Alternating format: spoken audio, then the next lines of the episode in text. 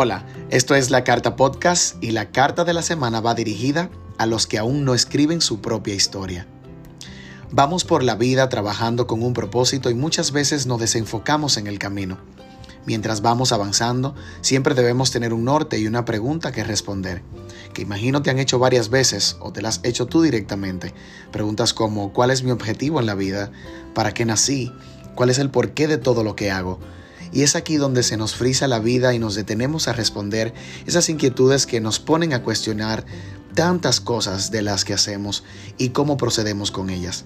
Y atención, no es que tengas que tener sus respuestas, pero sí ir construyendo lo que en algún momento le pueda dar vida a esto. Esta carta tiene un componente de poder e impulso para ti, que te olvidas de evaluar si lo que estás haciendo te acerca a donde quieres llegar realmente. Una carta para que recuerdes que nadie escribe tu historia mejor que tú. Y creo que una de las mejores formas de comenzar a escribir de este tema es hablando de la esencia, esa esencia que nos hace únicos e irrepetibles. Pues si nos vamos a la definición por la RAE, nos damos cuenta que la describen como aquello que constituye la naturaleza de las cosas, lo permanente e invariable de ellas lo más importante y característico de una cosa, ser condición inseparable de algo. ¿Y cuánta verdad hay detrás de esta definición? Eh?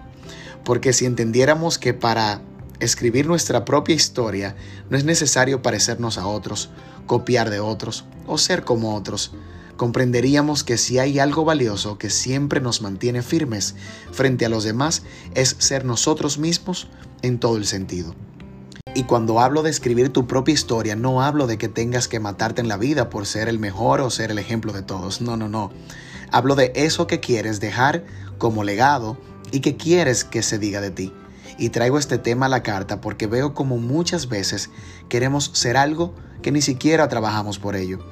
Queremos que la gente hable maravillas de nosotros, pero lo que hacemos nos aleja del comentario que esperamos. Entonces esa meta es un camino de ganar, ganar. ¿Quieres amor? Tienes que dar amor.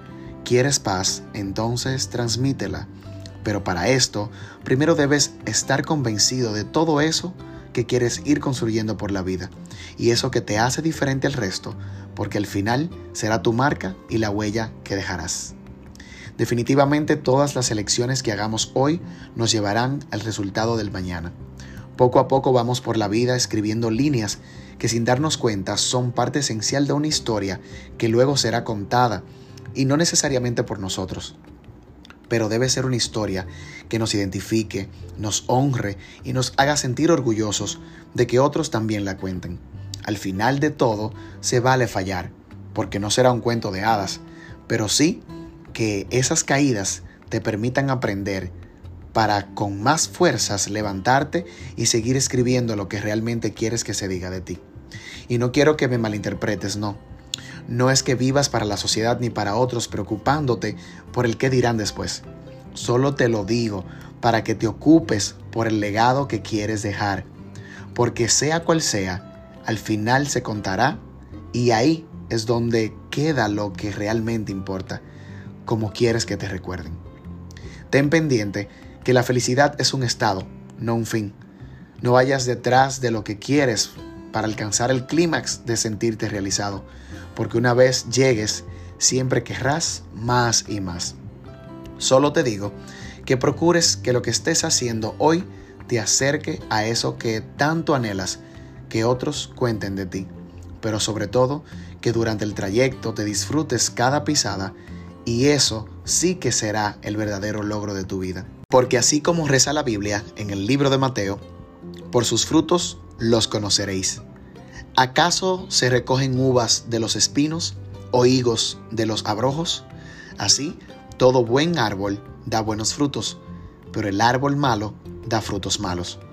No puede el buen árbol dar malos frutos, ni el árbol malo dar frutos buenos. Todo árbol que no da buen fruto es cortado y echado en el fuego así que por sus frutos los conoceréis.